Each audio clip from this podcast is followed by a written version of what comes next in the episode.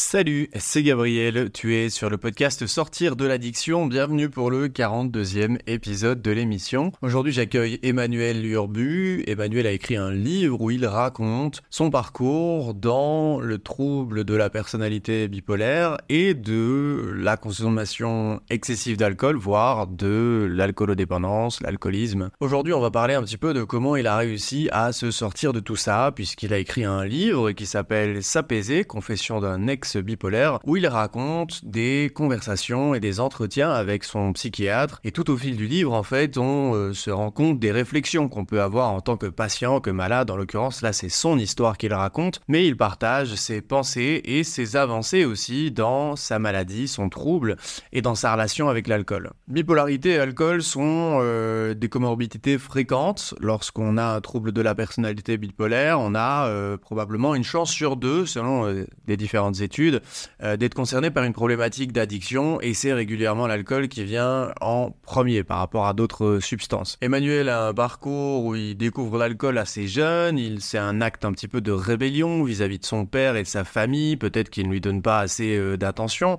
Ensuite, il suivra euh, ses, ses, études, il fera une école de commerce et puis il ira travailler dans la pub à Paris, puis à Londres et là, il aura l'environnement propice pour pouvoir boire de l'alcool quasiment tous les jours et il ne le sait pas encore, mais il est euh, déjà euh, bipolaire, mais il n'est pas encore euh, diagnostiqué, donc en fait il est d'une certaine manière victime de phases d'euphorie, de phases maniaques comme on appelle ça, pendant lesquels il va eh bien, euh, bah, boire de l'alcool sans se raisonner. Tout au long de cet épisode, Emmanuel nous expliquera ce dont il était servi, comment il a fait, quel a été son programme, son parcours de rétablissement, et pourquoi est-ce qu'aujourd'hui il affirme qu'il est un ex-bipolaire, parce qu'en fait c'est une maladie chronique comme l'addiction, c'est quelque chose qui, dont on ne guérit fondamentalement et jamais. Par contre, on peut arriver à un état de stabilité. Comme l'alcoolique va être dans l'abstinence, il restera malade, mais il peut tout à fait retrouver une vie équilibrée. C'est de tout ça dont Emmanuel vient nous parler aujourd'hui sur le podcast Sortir de l'addiction. C'était un plaisir de l'accueillir. On avait eu la chance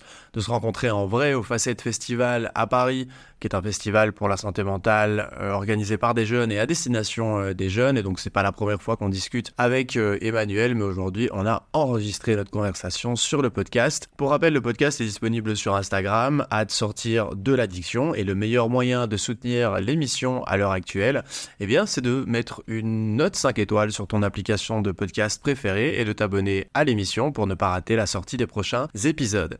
Sans plus aucune transition, je te laisse en compagnie de ma conversation avec avec Emmanuel et je te souhaite une très très bonne écoute sur le podcast Sortir de l'addiction. Bienvenue Emmanuel sur le podcast euh, Sortir de l'addiction. On a enfin réussi à, savoir.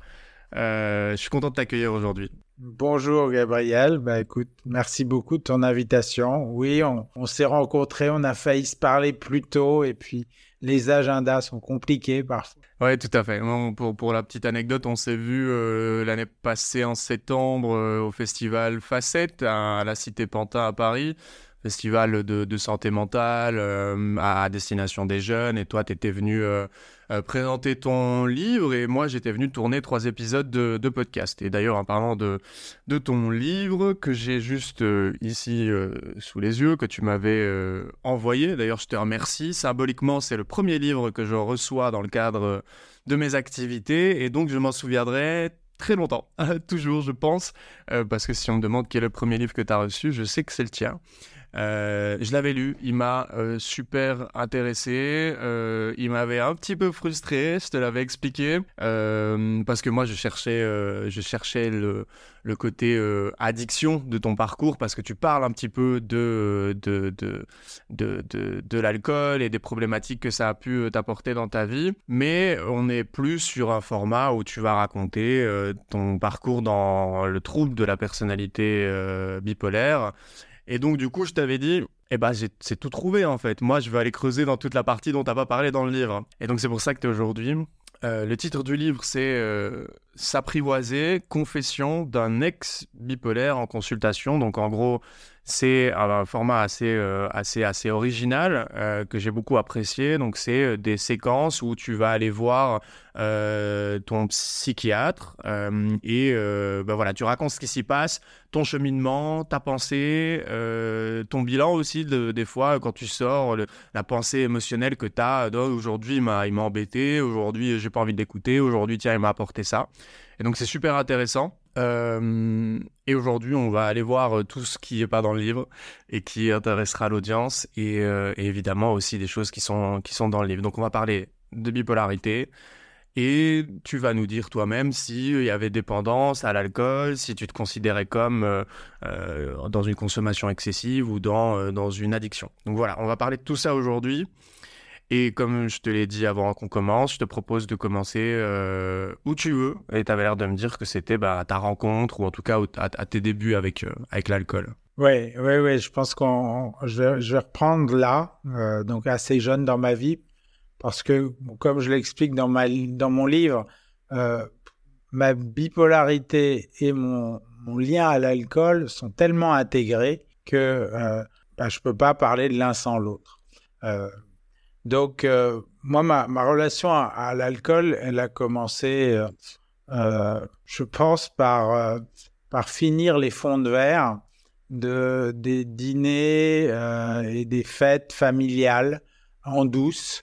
donc, voilà, déjà dans cet esprit de se cacher et puis de vite boire une gorgée de vin rouge. Je trouvais ça sans doute dégueulasse. Hein je peux même pas dire à quel, à quel âge euh, ça a vraiment commencé. Hein. Je, dis, je dirais vers 10 ans, 10, 12 ans, euh, peut-être un peu avant la première fois, enfin peu importe. Et euh, ensuite, je me souviens très bien de, de ma première biture. vraiment la fois où j'ai été bourré parce que ça a fait un scandale familial. je ne vais pas rentrer dans l'anecdote, mais Bon, je suis rentré euh, ivre chez mes parents à, 20 h le soir, euh, alors que j'étais censé passer l'après-midi chez des copains. On avait 15 ans, euh, mais on n'était pas une soirée, même pas une boum d'après-midi. Hein, on n'était que trois. Et bon, voilà, ça, a créé un, problème familial parce que le, le, frère du type chez qui j'étais s'est marié avec ma cousine. Et Alès marié avec ma cousine. Donc, oh, mon père, qui était médecin, euh, m'a vu dans cet état-là, a appelé la mère. Enfin, bon. Et, mais je crois que ça, ça a joué, hein, quelque part. C'est euh, euh, inconsciemment, j'ai dû garder cette notion que euh, c'est peut-être terrible l'alcool, mais ça peut faire bouger mon père à un point que je l'avais quasiment jamais vu. Donc dans cette idée de rébellion que je n'ai pas eue euh, en frontal, mais que presque la déclaration de mes troubles euh, beaucoup plus tard, mais a fait une, sorte de rébellion contre l'autorité en général et donc en filigrane contre celle de mon père. Bon, c'est de l'interprétation, mais voilà. Ça, Donc, euh, tout de suite, ma relation à l'alcool, elle a été excessive. Euh, alors, bien sûr, il y a eu euh, les premiers verres, une bière, deux bières, parfois des repas familiales, mais j'ai vraiment cette notion où j'allais chercher la limite euh, et, chercher à la mettre un peu plus loin très rapidement. Et donc, euh, je suis devenu, euh, on va dire, à, 16-17 ans, j'ai une puberté tardive. Avant, j'étais, à part ces, petites relations avec l'alcool bizarre, j'étais un enfant modèle, sage, et j'ai très sage et premier de la classe. Et en arrivant en fin de, fin de cycle en terminale, euh, j'avais fait ma puberté. Tout d'un coup, j'ai réalisé que euh, je voulais être aimé par les autres. Il y avait les filles qui, arrivaient dans ma vie. Et là, l'alcool est devenu un allié. Parce que j'étais l'enfant sage d'avant, ultra timide. Euh, et cette désinhibition que l'alcool m'apportait, je pense, a, a, joué un très grand rôle parce que je l'ai positivé à l'époque, c'est-à-dire que euh, pour pouvoir aller vers l'autre, ce que je savais pas faire euh, euh, avant, et encore plus vers les filles, l'alcool s'est trouvé être un allié. Et le pire, c'est que ça a fonctionné. C'est que alors est-ce que c'était c'était pas une, ouais, une question de génération à l'époque, mais pas mal de jeunes buvaient. Enfin, c'est pas très différent de maintenant. Je pense que l'alcool commence à avoir notre image, mais en tout cas, j'étais pas rejeté parce que j'étais un peu allumé. Sauf que d'un peu allumé, ça tournait toujours quasiment dans une, euh, une consommation, n'est pas dans le binge drinking, mais euh, quand même consommation très importante en soirée, ça finissait toujours, euh, je dirais, ivre-mort. et donc, je suis devenu un, un fêtard. mais un fêtard avec tout ce qu'il a de positif, c'est que j'avais aussi une petite renommée, de fêtard. Et cette renommée de fêtard, euh, en, terminale, j'en étais très content. Grâce à mes acquis, j'ai réussi à avoir mon bac facile. J'ai réussi à rentrer dans une école de commerce. Et là, à l'école de commerce, je me suis, tous ceux qui se ressemblent s'assemblent, hein, je me suis rapproché de ceux qui finissait les soirées bien allumées et qui n'étaient pas rentrés se coucher. Et on a même formé un groupe dans mon école de commerce qui avait une notoriété, une euh, notoriété que moi je trouvais très positive. Alors pour certains autres élèves, si ça se trouve, on était les décalés. Mais et, et cette notoriété, elle m'a vraiment, alors là, euh, j'ai des témoignages, hein, c'est pas moi qui le, qui le elle m'a aussi les bras de certaines femmes. Euh, donc l'alcool était encore mon allié et, c'était renforcé. Euh, et donc ça, là, j'arrive à en parler aujourd'hui parce que j'ai tout déconstruit. Mais, mais c'est incroyable à quel point euh, bah, arrêter de boire 35 ans après, ça a été extrêmement compliqué puisque c'était mon allié d'origine. voilà, donc j'en arrive juste au trouble, puisque là, à mon école de commerce, donc euh, 19 euh, à 22 ans, 23 ans. Euh, et je suis juste un grand fêtard qui sait pas trop s'arrêter. Mais c'est-à-dire que moi, les fêtes du samedi eh, finissent le dimanche euh, soir. voilà. donc je suis déjà dans le haut du panier des fêtards. je touche au cannabis, mais ça, ne me fait pas l'effet, je pense, escompté d'excitation de l'alcool. Donc, euh, un consommateur, mais euh, euh, lambda, je veux dire, j'ai jamais eu de, de problème d'addiction. Et ensuite, je, je, je, maintiens quand même un niveau scolaire.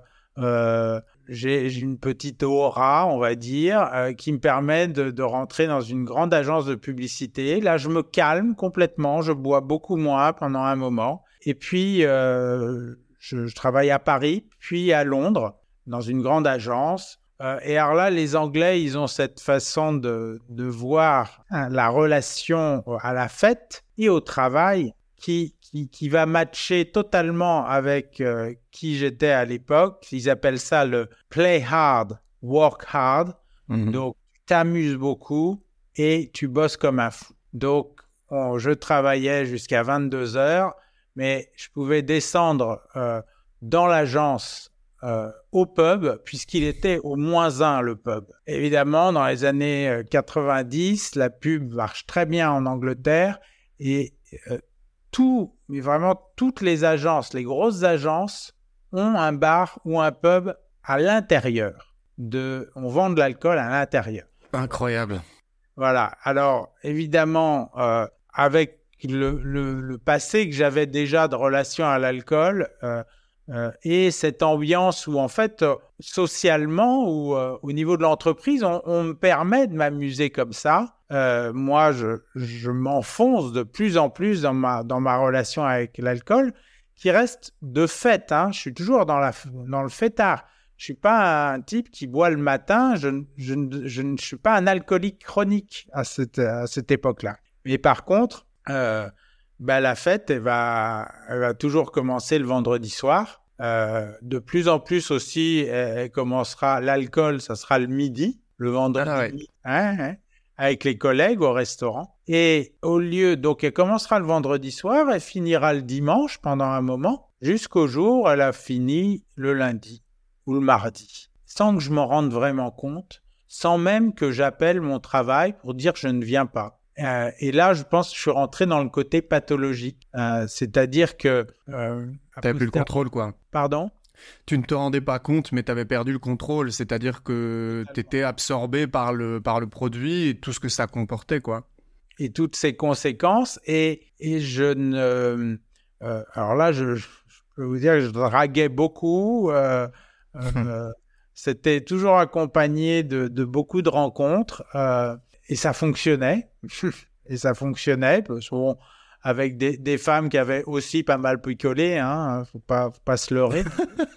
euh, mais ça fonctionnait. Et, et, là, je trouve ça important de dire que c'est a posteriori, hein, je peux dire, là, je suis vraiment rentré dans, dans la pathologie euh, addictive et bipolaire, en fait. Mais ça, je le ne saurais que dix ans après, puisque je serais diagnostiqué qu'à 36 ans. Et, euh, mais c'est à ce moment-là où je ne respecte plus mes engagements. Mon engagement premier, c'est d'aller au, bureau euh, le lundi à 8 heures. Euh, donc ça, je ne respecte plus. Et euh, je, me rends compte, alors dix ans après, que ces périodes de 4-5 jours vont passer en période d'un mois d'alcoolisation intense, de soi-disant fait alors que j'ai perdu le contrôle, je suis dans un état second, ce qu'on appelle une crise maniaque dans les troubles bipolaires. Oui, d'ailleurs, à ce propos, euh, tu peux peut-être parler euh, de, des, fameux trois états euh, de, de, la bipolarité. Comme ça, on a un peu une petite base qui pourra servir à, à ceux qui ne connaissent pas ou qui découvrent le trouble aujourd'hui à travers ton histoire, de comprendre un petit peu, parce qu'on entend souvent, déjà de manière commune, la bipolarité, on s'imagine que c'est deux phases, que ça va être haut et bas. Et en réalité, ben, il, y il y en a trois. Euh, est-ce que tu peux, euh, est-ce que tu peux nous expliquer rapidement ou on prend le temps que tu veux en fait, mais euh, ce qu'est la bipolarité et après ça permettra aussi de, à, toi de, d'expliquer comment toi tu l'as vécu, est-ce que et, même pour la suite ça sera utile. Hmm. Alors la bipolarité, aujourd'hui on parle de bipolarité avec un S parce qu'il y a divers types. Hmm. Moi je suis ce qu'on appelle un bipolaire de type 1 anciennement ce qu'on appelait le maniaco-dépressif. Donc, mais tu as raison, dans maniaco-dépressif, il n'y a que les deux phases, la phase maniaque, la phase dépressive. Heureusement pour eux, il y a beaucoup de phases stables chez les maniaco-dépressifs. Euh, voilà. Bon, je peux juste parler une seconde. Beaucoup de, gens euh, diagnostiqués bipolaires souffrent d'un trouble de type 2, c'est-à-dire qu'ils vont surtout faire des phases dépressives et ils auront des, des, phases maniaques rares où, si elles existent, elles sont socialement acceptables. Donc, on ne va pas vraiment se rendre compte qu'ils sont en phase maniaque. Tu auras un exemple? Pardon? Excuse-moi, tu auras un exemple de ces phases maniaques euh, qui pourraient passer à inaperçu? Euh, Eh ben, par exemple, c'est euh, quelqu'un qui va décider, donc après une phase, il y, y, a toujours cette alternance. Hein. On va dire une dépression, puisque c'est euh, ensuite une phase stable, et puis euh, la personne va décider de radicalement changer de vie. Elle va quitter son, son compagnon euh, ou sa compagne, déménager de l'autre côté du pays et en six mois se refaire une vie qui va prendre en fait une énergie incroyable que socialement beaucoup de gens vont dire mais bah, c'est son choix. Bon, c'est un peu radical quand même. Elle a tout changé ou il a tout changé. Euh, donc, on va pas se rendre compte qu'il y a un caractère pathologique. Et très souvent, en fait, toute l'énergie maniaque est partie dans, ces changements et va suivre après une nouvelle dépression. Parce que euh, l'alternance, elle est, elle est naturellement au, au niveau du corps assez logique. C'est-à-dire que une phase maniaque, ça Bon, un des premiers symptômes, c'est la perte du sommeil. Euh, c'est une accélération euh, de l'activité cérébrale. On a plein d'idées, on a des fulgurances. Euh, on, a un sentiment un peu de, surpuissance puisqu'on fonctionne très vite. on voit plus trop les limites même de l'utilité de ce fonctionnement très vite. Donc, on fait plein de projets, on s'éparpille, mais on finit rien en fait. Voilà, donc ça, c'est. Et tout ça, ça crève au, au, sens fatigué le corps. Donc, on pourra avoir une phase stable après la crise maniaque, mais le corps, lui, va demander à récupérer. Et la dépression, où justement, bon, qui est tout à fait l'inverse, donc on va se sous-estimer, mais aussi être fatigué, beaucoup dormir pour, pour certains, euh, eh bien, c'est la récupération du corps de la phase maniaque. Hmm. Euh, oui, il y a toujours ce phénomène de compensation, euh, de devoir récupérer ce qui a été dépensé, en fait. Exactement.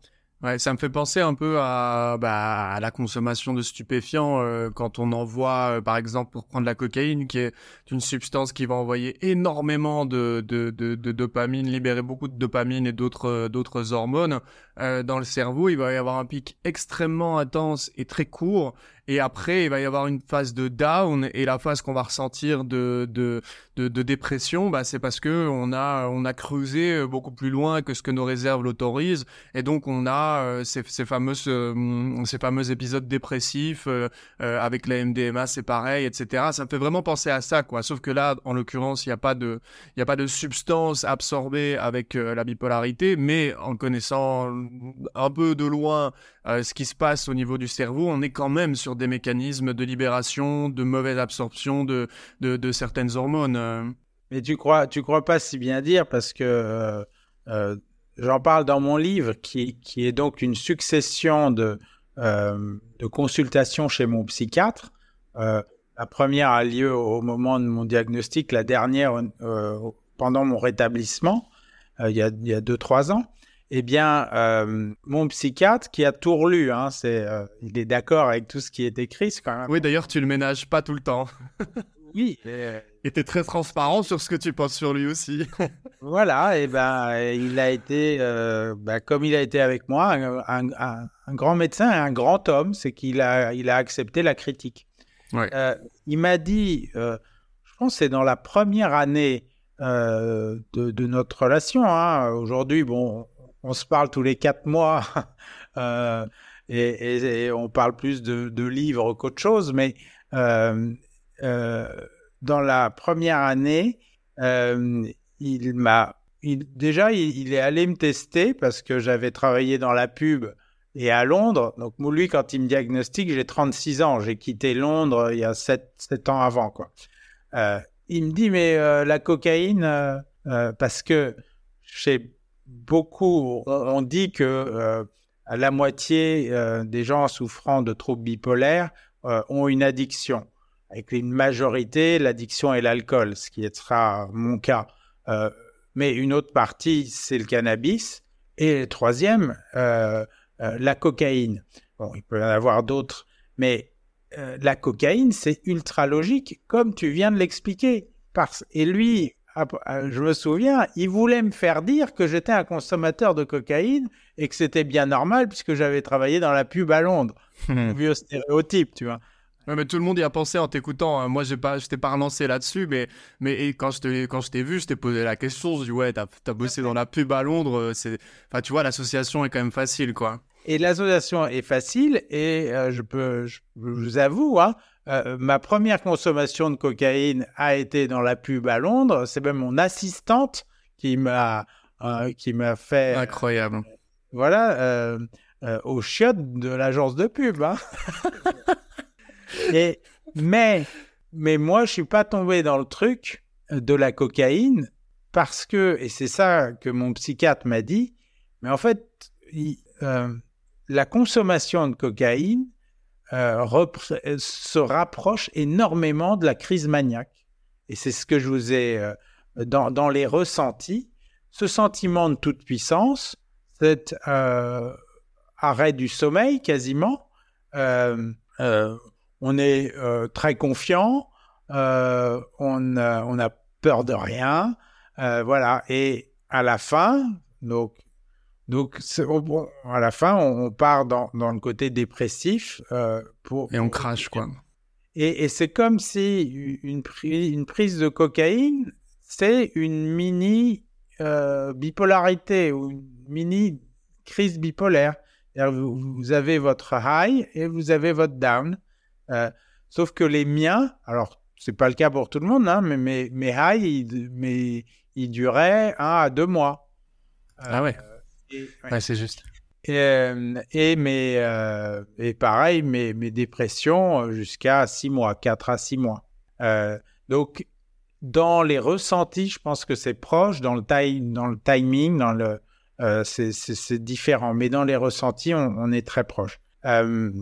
voilà, pour ce qui en est de, de comment est arrivée en fait la, la, bipolarité dans ma vie, en fait, sorte de progression euh, moi, je crois que c'était ma cocaïne, c'était l'alcool quand même, faut, faut l'avouer, puisque euh, je n'ai toujours consommé qu'en crise maniaque. En dépression, je ne buvais pas. Euh, et donc, l'alcool était vraiment associé chez moi à la, à la crise. Ça montait en moi, toute cette, cette énergie, cette agitation interne dont, dont on parle, ces fulgurances alors là, grave question, est-ce qu'elle m'amenait à consommer ou est-ce de l'alcool ou est-ce que la consommation d'alcool euh, provoquait la crise? Et ça a été euh, une question qu'on a passé, je pense, pendant une dizaine d'années, on en a parlé avec mon psychiatre. Euh, il n'était pas catégorique et il résumait souvent c'est l'œuf ou la poule et la poule. Euh, c'est-à-dire que euh, moi, pendant longtemps, je, disais non, en fait, la crise commence et dans l'expression de la crise, chez moi en tout cas, il faut qu'il y ait une consommation d'alcool. Sauf que la vie m'a prouvé que l'inverse avait existé.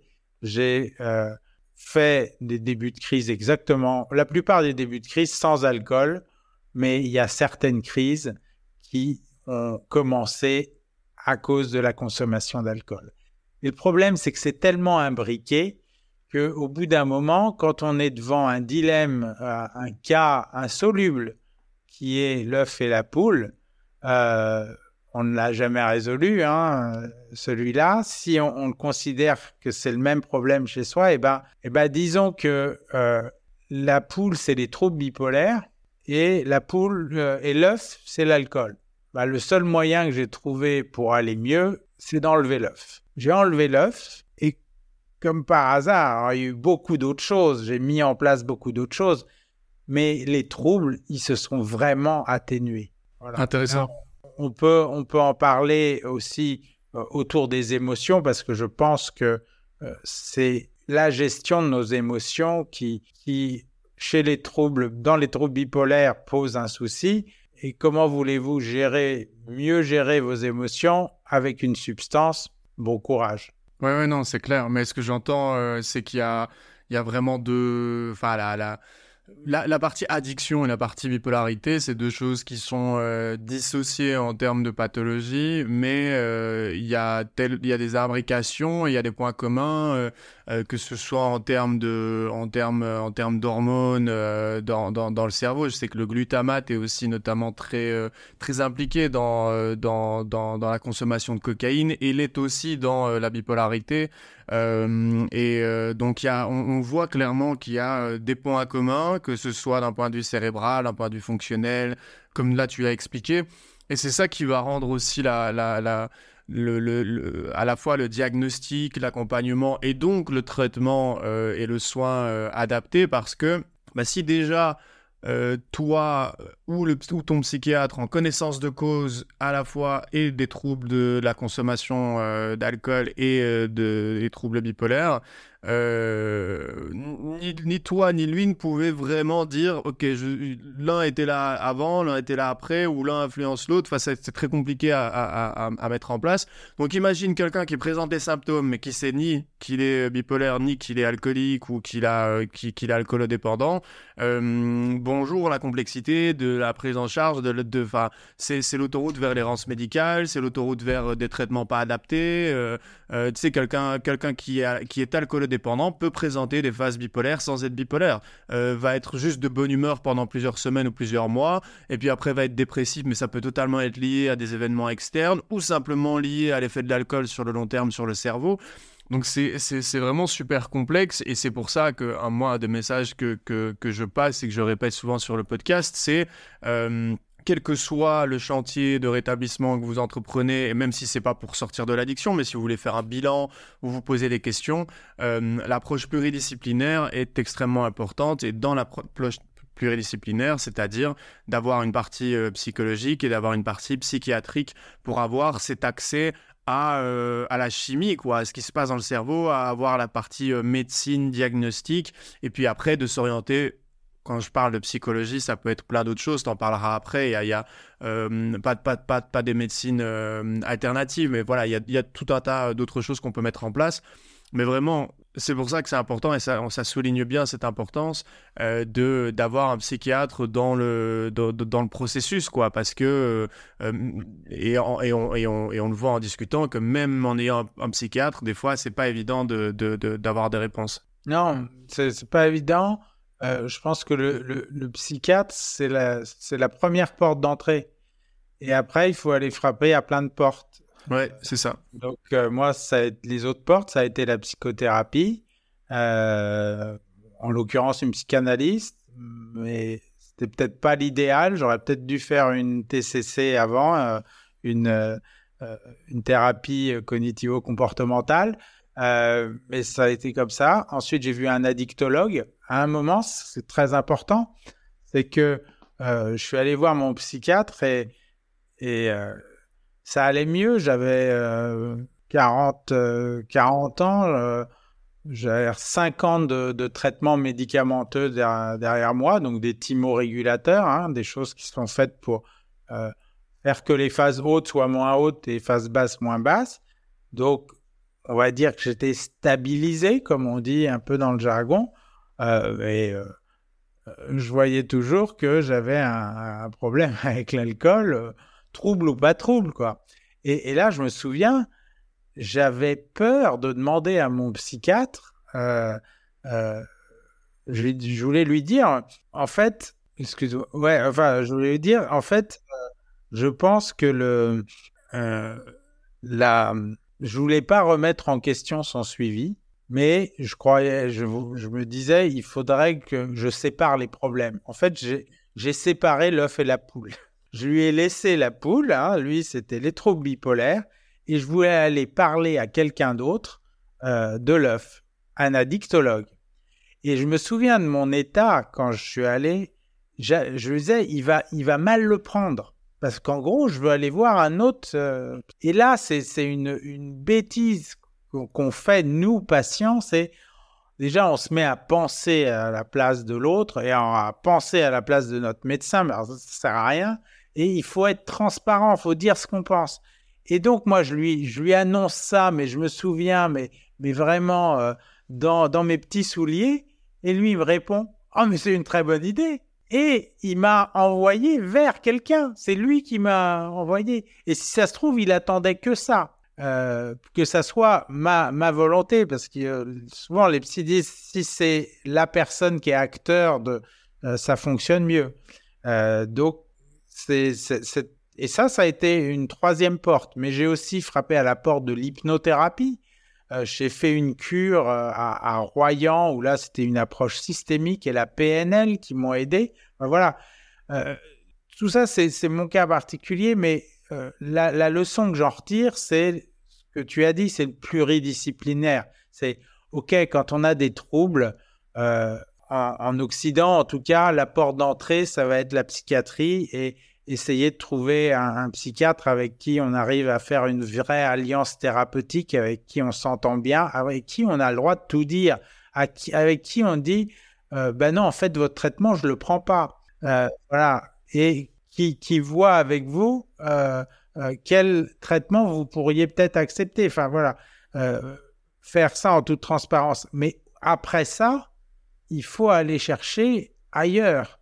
Euh, c'est euh, essentiel, mais peut-être pas suffisant. Ouais, je comprends. Je voulais te demander ce que tu penses, euh, toi, de, de, avec le recul, etc., des médicaments euh, que tu as pu euh, prendre à une certaine époque pour justement les thymorégulateurs. Je sais pas si toi, tu as eu des neuroleptiques, enfin, des. je sais plus comment on appelle ça. Si neuroleptiques, c'est. Neuroleptiques, ouais. Ouais, ouais, ouais, parce qu'il y a un arsenal en général, c'est antidépresseur, thymorégulateur et neuroleptique, c'est un peu le, bon et aussi euh, pour de, les, traitements euh, benzodiazépines pour l'anxiété, mais ceux-là c'est moins la priorité.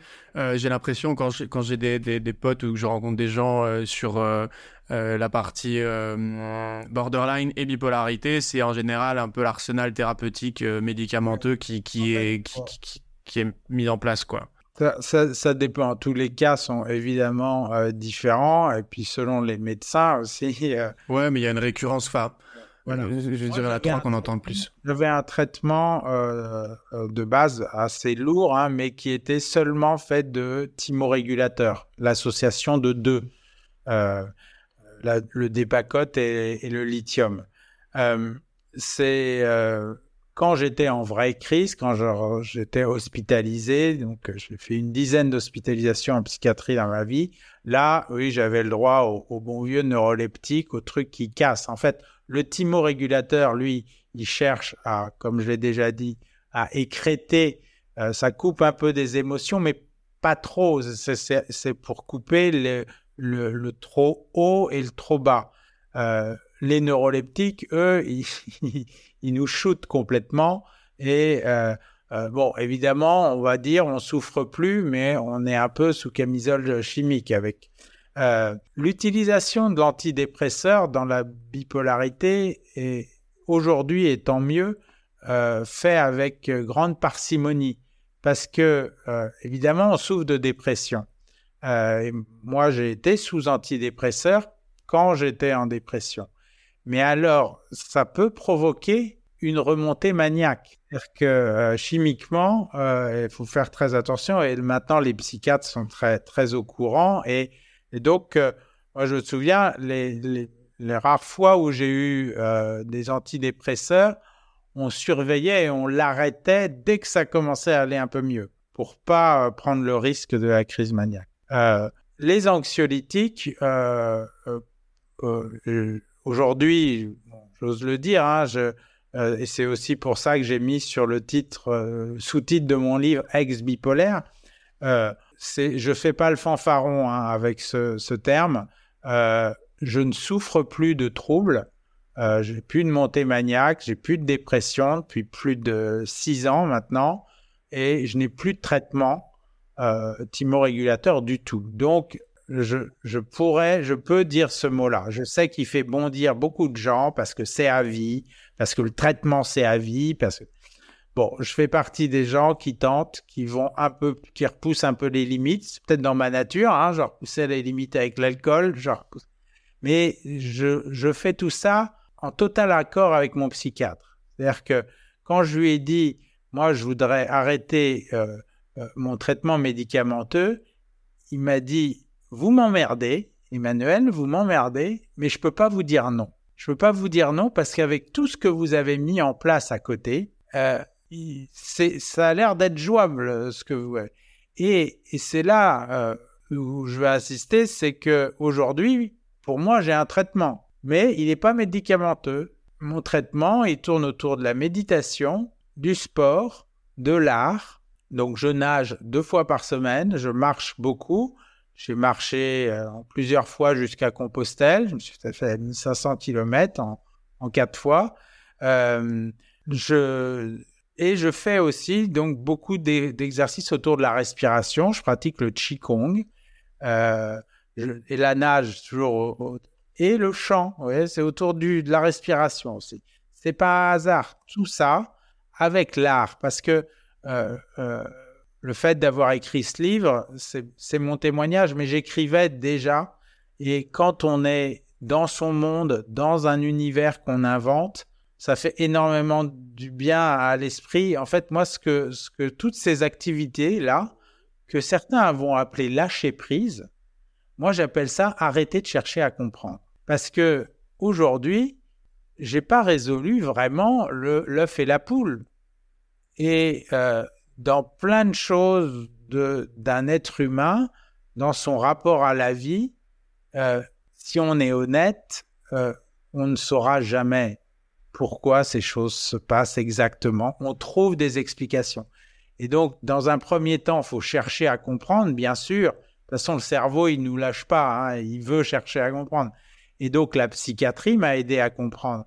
La psychothérapie m'a aidé à comprendre. Mon addictologue m'a aidé à comprendre. Je suis allé même plus loin. La philosophie et la spiritualité m'aident à comprendre. Et je suis allé de façon plus ésotérique euh, faire une constellation familiale. Voilà. Et eh ben, on cherche à comprendre. Et je suis devenu proche. J'ai discuté avec des chamans, avec des, euh, des euh, magnétiseurs. ils sont très intéressés par mon rétablissement et moi par leur technique. Mais tout ça, c'est toujours chercher à comprendre. Et au bout d'un moment, on, se retrouve, on va bien mieux, mais pour moi, ça n'a pas été suffisant. Pour aller vraiment me rétablir, il fallait que je mette en place toute la partie arrêter de chercher à comprendre, dont je vous ai déjà parlé, la méditation, l'écriture, la marche, la nage, le qigong. Quand on fait tous ces trucs-là, on ne cherche pas à comprendre, on les fait. Et aujourd'hui, tu vois, ce matin, en me levant, euh, j'ai pas discuté, j'ai fait une demi-heure de méditation. Et tous les jours, c'est comme ça. C'est pas de la contrainte, ça devient un peu de plaisir, mais au début, ça ne l'était pas. Mais c'est surtout, c'est mon traitement. C'est vital. Ouais, c'est super intéressant euh, parce que, enfin bref, c'est super intéressant. Je suis en ce moment même en train de constater euh, des, des, effets sur moi de choses que j'ai mises en place ces 6 à 8 derniers mois. Euh, alors que j'avais déjà mis en place l'année de mon arrêt de la cocaïne en, 2019. Mais euh, là, aujourd'hui, mes, objectifs, c'était de pouvoir reprendre à la fois le sport et de faire baisser euh, mon niveau d'anxiété.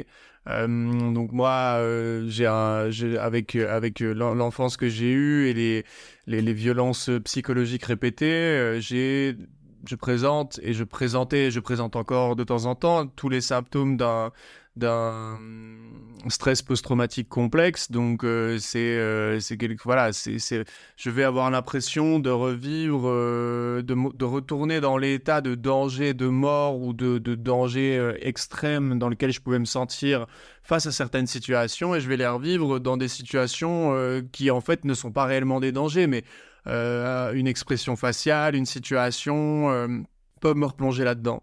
Et bah, c'est quand même handicapant parce que tu t'avances sur tous les points, tu consommes plus rien, tu vois, t'évolues dans ta vie, etc. Il y a plein de choses qui vont de mieux en mieux. Mais euh, j'avais encore ce, ce truc-là euh, qui, qui, venait m'handicaper. Et je suis allé voir euh, un psychiatre, je suis allé voir un psychologue, j'ai fait plein de chapelles. J'ai demandé des, enfin, j'ai essayé de trouver des, voilà, j'ai essayé de trouver euh, des personnes pour m'accompagner là-dessus. J'étais soit jamais satisfait, ou soit c'était des prix, euh, des prix de fou euh, que je peux pas me permettre de mettre 80 ou, ou 90 euros dans une séance dans un psy que je dois voir au début quatre fois par semaine. C'est pas, c'est littéralement pas possible. et donc, en parallèle de ça, par contre, bah, j'ai repris là depuis depuis septembre, depuis que je suis installé à Bruxelles la marche, le maximum. Alors j'ai mis 3-4 mois avant d'être habitué à y aller tous les jours, 2 à 3 fois par jour. Mais donc je vais marcher, je prends l'exposition euh, de la lumière le matin le plus rapidement possible au minimum 10 à 15 minutes et les jours où je me sens en forme physiquement et que je suis pas un peu embêté ou quoi, bah, je vais faire le plus possible. Et, euh, et accompagné de ça, j'ai repris un chantier de, de, kinésithérapie parce que bah, j'ai voilà, une jambe plus grande que l'autre, j'ai donc euh, un déséquilibre au niveau du bassin, des épaules, etc. Et ça, c'est des, voilà, j'ai pas une jambe en moins, euh, qu'on soit bien d'accord, mais ce sont des petites douleurs, des petits inconforts qui en fait usent. Vont taper sur le système nerveux et vont rendre, bah, voilà, vont, vont, ça, ça, va être assez lourd et quand ça fait 30 ans que ça existe, ça c'est un truc qui vient s'ajouter aux symptômes d'anxiété, de stress et compagnie. Et donc je suis allé voir mon fameux kiné et j'y vais deux fois par semaine et on fait un travail de remusculation de tout, de, de, solidification de tout le corps, donc c'est-à-dire les abdos, le bloc au niveau des omoplates, les épaules, etc. Et là, je commence à sentir vraiment les bénéfices euh, après, euh, je crois qu'on a fait une quinzaine de, quinzaine de séances. Et avec à côté, le mode de vie, euh, la respiration, etc., ça que j'ai installé depuis longtemps, euh, plus la marche, plus aller bien dormir, avoir des nuits complètes quand j'y arrive, eh bien, la... ressentir que j'ai de la capacité physique de me sentir ancré et stable dans le sol grâce à cette nouvelle musculature. Je ne suis pas musclé comme un mec qui va à la salle, c'est à l'intérieur, c'est les muscles profonds, c'est euh, les muscles qui soutiennent ta colonne, ta tête, tes épaules, euh, qui font que tu balances pas sur ton bassin. Eh bien, Hier, je me faisais la réflexion et je le disais à mon kiné, je dis, mon anxiété est en, est en train de disparaître et je me sens, je me suis jamais senti aussi bien et aussi stable de toute ma vie face à ça. Alors je lui ai dit, on va attendre quelques semaines avant que je vous dise, euh, avant de crier victoire trop vite, parce que parce qu'on sait jamais. Peut-être que c'est juste un passage et qu'il y aura encore des downs après. Mais tout ça pour en fait appuyer sur, euh, sur ce que tu disais, c'est tout l'à côté, enfin le traitement en fait il est accessible euh, sur tout un tas d'activités et que des fois le simple fait de s'y mettre et de s'y tenir, eh bien ça peut littéralement changer la vie quoi. Parce qu'il y a encore trois semaines d'ici, quatre semaines d'ici, j'étais tellement pas bien, surtout pendant les périodes de fête, etc., qui est un moment un peu plus difficile pour moi. Euh, je me disais, mais fais chier, quoi. Je, vais passer aux anxiolytiques. Je vais me débrouiller pour me faire prescrire des anxiolytiques parce que j'en peux plus. Parce que ma tête va exploser, parce que j'en ai marre, parce que je suis découragé. Et entre-temps, bah, on, est arrivé à trois, deux, mois, deux mois et demi de séances de kiné, plus tout ce que je t'ai expliqué que je mets à côté en place. Et je me dis, mais putain, en fait, euh, bah, vas-y, continue, quoi, parce que les changements sont, sont juste incroyables. Et c'est, euh, je vais dire, c'est deux fois 30 minutes de kiné par, euh, par semaine. Et le jour où je me sentirai assez en forme, je retournerai à la salle et je pourrai continuer. Et là, je pense que bah, plus ça va avancer, plus les symptômes vont disparaître. Mais ça, tu, tu me rejoins, nous nous rejoignons totalement. Et, moi, je, vais, je vais avoir une autre euh, approche de la même chose en disant tout ce que tu viens de me dire et tout ce que je viens de dire, euh, tout, tout, ce qui se passe au niveau de l'addiction ou des troubles, c'est là-haut, c'est dans notre tête. Euh, on est quelque part complètement déconnecté de notre corps. L'anxiété, alors oui, il y a une somatisation, hein, moi dépressif ou anxieux, je le sens au niveau du ventre, mais, mais c'est des sensations négatives. Alors que la marche, ta remusculation chez le kiné, euh, la méditation, le fait de se concentrer sur la respiration, hein, euh, euh, et, pour moi, d'autres activités, la nage, mais je me, j'avais commencé à l'époque, c'était l'aquapilate. J'étais tellement plus sportif que je faisais des petits exercices, tu vois, il y avait que des femmes avec moi elles, avaient été enceintes, enfin, tu vois. J'ai accepté d'aller dans, ce groupe-là, mais je me disais, avec mon gros bide, euh, euh, et, j'ai accepté de regarder mon corps en face. Et aujourd'hui, bon, sans aucun régime, hein, et avant l'arrêt du traitement, j'ai perdu 18 euh, kilos. Mais en me reconnectant avec mon corps, en l'acceptant. Et ça, c'est exactement la même chose qu'arrêter de chercher à comprendre. Quand tu fais du sport, tu cherches pas à comprendre pourquoi tu es en train de te faire des muscles. Euh, non, tu le fais. Et là, je pense que l'essentiel de, tout pour les gens qui nous écoutent, euh, certains se disent ouais c'est génial, mais, euh, comment réussir à, à avoir cette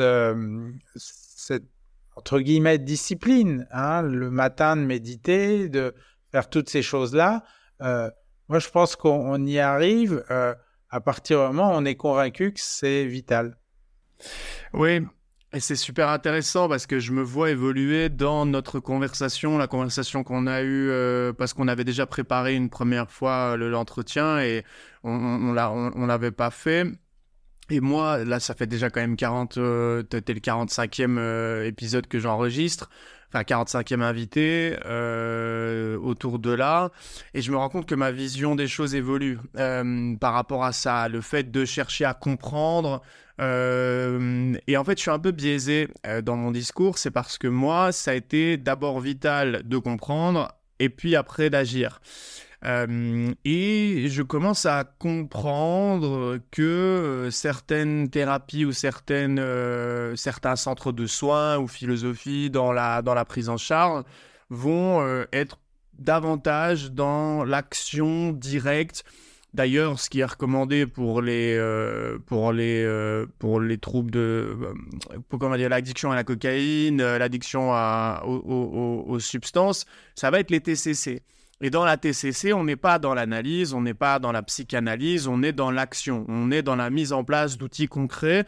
D'ailleurs, parce que là, moi je m'en souviens quand j'ai fait ma propre psychanalyse d'une certaine manière à travers les bouquins. Euh, bon, ça n'a rien de scientifique, mais à un moment donné, quand tu colles la théorie scientifique à la théorie et que tu es clair d'esprit, euh, tu commences à être capable de faire des déductions, etc. Et donc, du coup, moi, j'avais ce truc, un peu cette intuition de me dire, en fait, une des solutions, ou la solution peut-être, quand on est trop centré sur soi au début, qu'on pense avoir compris tout, euh, c'est d'abord de comprendre ce qui s'est passé, et puis après, une fois, tu peux avancer. Je me suis rendu compte au fil du temps et des témoignages et des parcours des gens que bah en fait ça convenait pas à tout le monde et que moi non seulement bah, et qu'en plus de ça moi j'ai traversé une putain de période de turbulence euh, avec euh, j'étais j'étais proche du suicide j'ai euh, j'ai eu une période où j'ai le plus consommé de toute ma vie parce que j'ai fait un, peu cette psychanalyse au moment où j'étais le plus fragile et que j'ai tout compris j'ai pris tout dans la tronche tu vois et c'est vrai que si j'avais été bien accompagné et que euh, quelqu'un euh, m'avait euh, proposé de passer à l'action, ça aurait peut-être été efficace. Et d'un autre côté, je me dis, oui, mais à cette époque-là, j'avais ni la clarté d'esprit, ni l'envie, ni la niaque. Tu vois, le coup de le, le, allez, le, la, la, abattant, je l'ai toujours été au fond de moi, sinon je serais plus là aujourd'hui. Mmh, donc ça, ça faisait partie de ma personnalité. Mais est-ce qu'à cette époque-là, j'aurais été dans la, dans la lucidité de comprendre tout ce que j'ai compris aujourd'hui, euh, cinq ans après, sur l'importance de ces choses-là dans le rétablissement, tu vois? Donc, on est sur l'œuf ou la poule, mais du côté euh, de... Mais oui, c'est ça. Mais du côté euh, du pourquoi, du comment dans, dans l'addiction, tu vois. Et qu'est-ce qui est important? C'est pour ça que la multiplication des témoignages est importante, en fait, parce qu'en fait...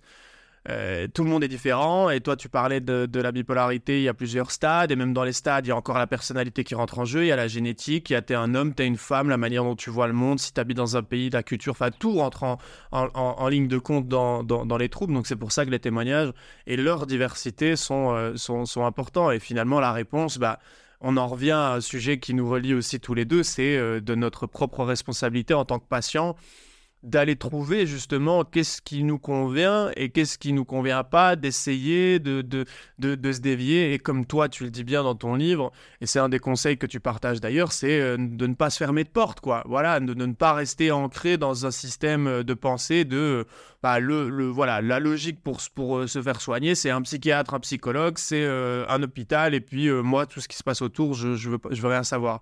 Bah, toi, ton exemple montre bien que même si, en fait, tu vas pas tomber sur la solution en allant, euh, je sais pas moi, euh, euh, faire un rendez-vous, imaginons, je sais pas moi, d'hypnose ou une constellation familiale, où tu pourrais même aller te faire tirer les cartes d'une certaine manière pour celui qui a envie. Si ça ne t'apporte pas une réponse, eh ben pour moi c'est quand même une partie du chemin qui t'amènera peut-être à une autre à une autre chose. Et donc ça compose en fait ton ton, propre programme de rétablissement. En effet, ça participe et, même si c'est un échec, tu vois une porte que tu ouvres et qui, t'amène à un sans issue, euh, eh ben, ce sans issue va t'envoyer ailleurs. Donc, euh, multiplier les expériences, euh, c'est très, très important. Moi, j'ai tendance à dire, quand les gens sont, sont dépressifs, je leur dis, vous avez quatre ennemis c'est les quatre murs autour de vous. Pourquoi? Parce que les gens, ils sortent plus. Ils, sont. Enfin, moi, j'ai été sous mon lit. Hein, on pourrait même dire six murs avec euh, la couette et le matelas en dessous. Eh ben, c'est ça les ennemis.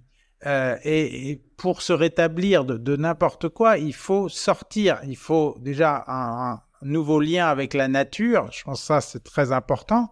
Euh, et aller voir dehors, aller voir en dehors de nous, chez les autres, qui peut nous aider euh, Et je voudrais juste revenir parce que, en fait, ton, le cheminement que tu as expliqué a été, euh, en termes de, timing, un peu le même pour, le, pour moi. J'ai d'abord cherché à comprendre, j'ai fait toutes ces thérapies euh, et c'est qu'au bout un peu comme quand j'avais compris assez de choses que je me suis dit, bon, bah maintenant, il faut que tu arrêtes de chercher à comprendre, il faut partir dans l'action, ce que tu exprimais. Et on, l'a fait dans le même ordre. Et je me pose toujours la question, récemment, il y a une neuropsy qui m'a dit Ah oui, mais si vous avez réussi à mettre tout ça en place, c'est sans doute parce que euh, euh, vous aviez compris beaucoup de choses avant. Oui, peut-être. Euh, mais encore une fois, je me dis que si j'avais commencé à avoir une discipline sportive il y a 20 ans,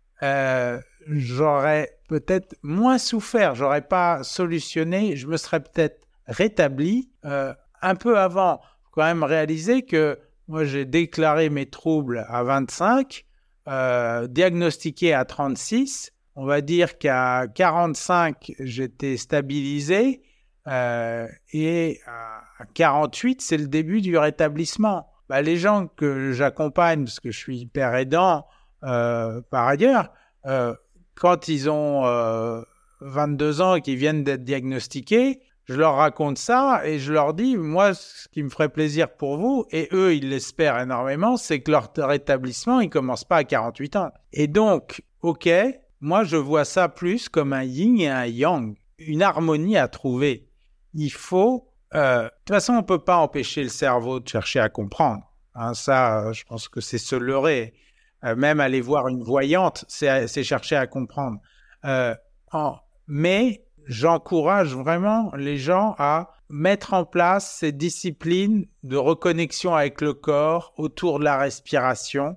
De toute façon, ça leur fera du bien. Alors, on ne prend pas de risque à, donner des conseils de santé publique. Non, non, c'est clair. Il y a un sujet dont je me souviens, dont on avait parlé ensemble, euh, c'est euh, un... Tu sais, il y a des facteurs de risque, il y a des facteurs euh, de, de, protection, notamment en, psychologie. Et, toi et moi, on a un, de ces facteurs de protection qui est ce besoin à la fois de comprendre, mais aussi d'avoir eu la capacité à traiter nous-mêmes, c'est-à-dire sans aide extérieure, les informations qui composent finalement une situation. Euh, donc c'est-à-dire que moi j'avais un intérêt pour la lecture, un intérêt pour la psychologie une capacité à relier les informations qu'il y avait dans la théorie à la réalité. Et ça, euh, voilà, c'est un facteur, euh, un facteur de protection puisque ce sont des pièces du puzzle que j'ai réussi à, à, rassembler, à construire pour pouvoir comprendre un petit peu euh, mon histoire. Et on en discutait en, off la première fois qu'on a parlé ensemble. Et moi, je te posais la question est-ce que, enfin, en tout cas, c'était le sujet de, cette partie-là de la conversation. Est-ce que euh, tu vois le, facteur euh, qu'on pourrait appeler, je ne sais pas, par exemple l'intelligence sur un certain point, euh, ou quelqu'un qui va avoir un très grand intérêt pour quelque chose, est-ce qu'il y a absolument besoin d'avoir euh, peut-être, euh, euh, comment dire, un avantage sur ce plan-là ou pas. Et ça, c'était un peu la, conversation qu'on que, que, avait. Et tu m'avais donné une super anecdote, c'est pour ça que je t'amène là-dessus, parce que tu m'avais raconté que tu avais eu, je pense que c'était un, voisin de chambre. Et, et, ton anecdote m'avait super marqué et je trouvais important et intéressant d'aborder le sujet parce que tu sais, je t'en ai parlé aussi, mais quand moi j'explique que je m'en suis sorti seul, euh, que les gens m'écoutent, etc., bah, ils, voient bien comment, comment j'ai fait, mais du coup ils ont, tu vois, peut-être des fois du mal à s'identifier en se disant, mais ouais, mais moi j'ai pas son envie à lui d'aller chercher les réponses ou on n'est peut-être simplement pas les mêmes, on n'a pas la même personnalité. Et donc, du coup, moi, des fois, je me sens coupable en me disant, mais ouais, putain, en fait, à chaque fois, euh, toi, tu mets en avant ton histoire et tout, et peut-être que bah, les gens vont mal le prendre ou qu'ils vont se sentir, euh, je sais pas, moi, tu vois, peut-être parfois rabaissés parce que, parce que toi, tu es entreprenant, que ton cerveau tourne de cette manière-là, etc. Et toi, tu m'avais quand même super bien rassuré euh, en m'expliquant cette anecdote, et donc je te propose de, de, nous la repartager à, nouveau. Ouais, et ça va rejoindre cette importance d'arrêter de chercher à comprendre. Ouais. Parce que moi aussi, on me l'a renvoyé. Hein, et des, des, gens de ma famille, euh, des médecins, il y a beaucoup de médecins dans ma famille, euh, ils m'ont renvoyé ça. Ouais, mais toi, Emmanuel, euh, t'es quand même, t'es intelligent. Et bah, ça, ça c'est sans doute par ça, grâce à ça que tu t'en sors. C'est peut-être aussi à cause de ça qu'on y plonge. Exactement. Tu vois? Bah ouais. Oui, oui. Mais même ça, moi, ça me. Enfin, je ne sais pas quoi en penser, a priori. La seule chose euh, que, je peux en penser, c'est voir autour de moi euh, euh, d'autres gens qui s'en sortent. Et c'est exactement cette anecdote que tu m'avais fait dire. J'étais à une, j'ai fait une cure pour arrêter de boire parce qu'un jour j'avais décidé hein, d'enlever la poule. Voilà, même si je contrôlais de mieux en mieux, je me leurrais toujours pendant longtemps du fait que j'allais contrôler l'histoire. Bref, je fais cette cure. Cette cure était, avait, elle était tout à fait officielle, remboursée par la Sécu, mais l'approche était les deux éléments principaux, principaux c'était la méditation, on va dire l'auto-hypnose, la méditation pleine conscience, pour déjà apprendre à se, à se calmer, à vivre dans l'instant présent. Et puis, avec ça, les outils de ce qu'on appelle de la programmation neurolinguistique. Euh, donc, je, je rappelle hein, ici, hein, parce qu'il y a encore des détracteurs, c'est euh, un programme euh, tout à fait officiel, remboursé par la sécurité sociale. Aujourd'hui, il y a des cliniques où la méditation est, quasiment la base du soin, hein, ça existe. Eh bien, la PNL, ce sont pour des gens comme nous, hein, on n'est pas des praticiens, on nous, on nous l'enseigne, c'est juste des petits exercices de mentalisation où on va se raconter une petite histoire qui n'ont un seul objectif, c'est atténuer les émotions polluantes qu'on a. En gros, on est en colère, quelqu'un nous a dit un truc qui nous met hors de nous, on, a, on prend cinq minutes, on fait un petit exercice et on, va dire, on va remplacer la colère par un état de sérénité, d'apaisement. C'est typique dans les troubles, mais chez les, chez les gens qui boivent ou euh, d'être cette hypersensibilité. Par exemple, quelqu'un vous dit un truc qui vous fait très mal, mais qui, qui, est sans doute assez vrai d'ailleurs, c'est pour ça qu'il vous fait mal, et vous allez y penser, y penser, vous pourrez euh, deux jours après, vous pensez encore à ce truc-là. Et bien là, pareil, il y a des exercices qui existent où on va reprendre la phrase, on va la traiter dans sa tête. Hein. Bon, je rentre pas dans le détail. Pour faire tout ça, faut le faire. Il faut bien le faire. Moi, je comprends rien à la PNL. Pourtant, la PNL m'a carrément euh, sorti, vraiment euh, aidé à arrêter de boire. Eh bien, l'anecdote que je te disais, c'était que mon voisin de chambre a, cette cure. Donc, pendant six semaines, on crée des liens.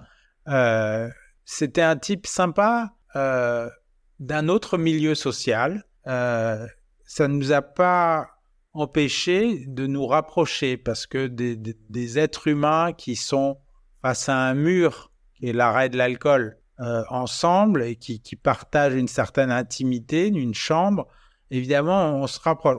certains se, parlent à peine. Hein. Nous, on s'est rapprochés euh, il vivait, il m'a raconté un peu sa vie. Euh, ça reste totalement anonyme, donc, mais je veux dire, voir, il vivait dans une caravane euh, dans le jardin de ses parents. et je pense que c'était à la campagne et la maison avait l'air d'une grande simplicité. Quand il parlait, oui, le vocabulaire n'était pas d'une grande richesse.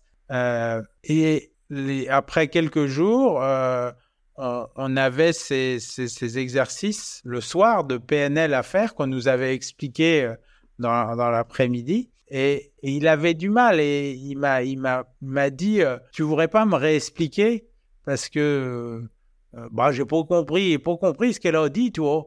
un peu avec son patois. je lui ai réexpliqué. J'ai un peu dédramatisé le truc, lui disant En fait, tu sais, tu fais exactement échelon par échelon, il y a, y a 5-6 étapes, tu les fais dans ta tête et tu vois si ça marche. Il s'est concentré sur une personne qui l'avait énervé dans la journée. Il m'a, il m'a, il m'a dit à haute voix, voilà comment je vais faire. Je lui dis, mais c'est exactement ça, tu as tout compris. Maintenant, tu te le fais, c'est ton exercice, il t'appartient. C'était à la fin de la cure l'un des plus convaincus que ça fonctionnait. Pourquoi? Parce que ça fonctionnait sur lui. Eh ben, il n'a pas eu besoin de chercher à comprendre. Et euh, aujourd'hui, j'ai pas de nouvelles, mais j'espère vraiment qu'il n'a pas repris la boisson. Euh, j'ai d'autres exemples de cette cure, deux personnes dont j'étais plus proche, dont j'ai encore des nouvelles. Franchement, on était euh, des gens, oui, plus simples que nous.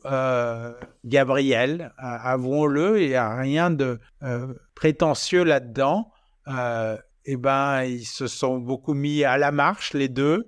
Euh, et ils ont fait leurs exercices de PNL et aujourd'hui, ça fait cinq ans et ils ne consomment plus d'alcool. Ouais, c'est super intéressant, euh, c'est super intéressant et, évidemment, enfin, de toute façon, les gens qui me qui, me connaissent euh, ou voilà, en entendant ici, pas, il n'y a pas une question de jugement ou de se positionner d'une certaine manière euh, en opposition ou, en, ou même d'avoir plus de valeur que quelqu'un d'autre. Ce sont des faits. Il y a des gens qui vont traiter les informations d'une certaine manière, d'autres qui vont avoir c'est toujours un sujet compliqué et délicat à aborder parce que tu, moi je veux pas, je, veux, je veux, je, veux pas être maladroit en fait, mais il y a des gens qui ont euh, des, résultats, un test par exemple de QI ou qui vont traiter des informations et qui vont avoir des aptitudes. Voilà, c'est comme ça dans la société. Il y a des, il y a des, il y a, des quotas de, de, de, avec plus et avec moins, mais ça n'engage en rien sur à la fois la valeur de la personne, ça n'engage en rien sur les qualités, ça n'engage en rien sur la, sur la valeur et je, le reprécise en, en, clôture de sujet, c'est vraiment pour euh, tourner autour de la question de est-ce que l'intelligence est un, un, facteur nécessaire ou essentiel pour la sortie d'une addiction ou d'une problématique.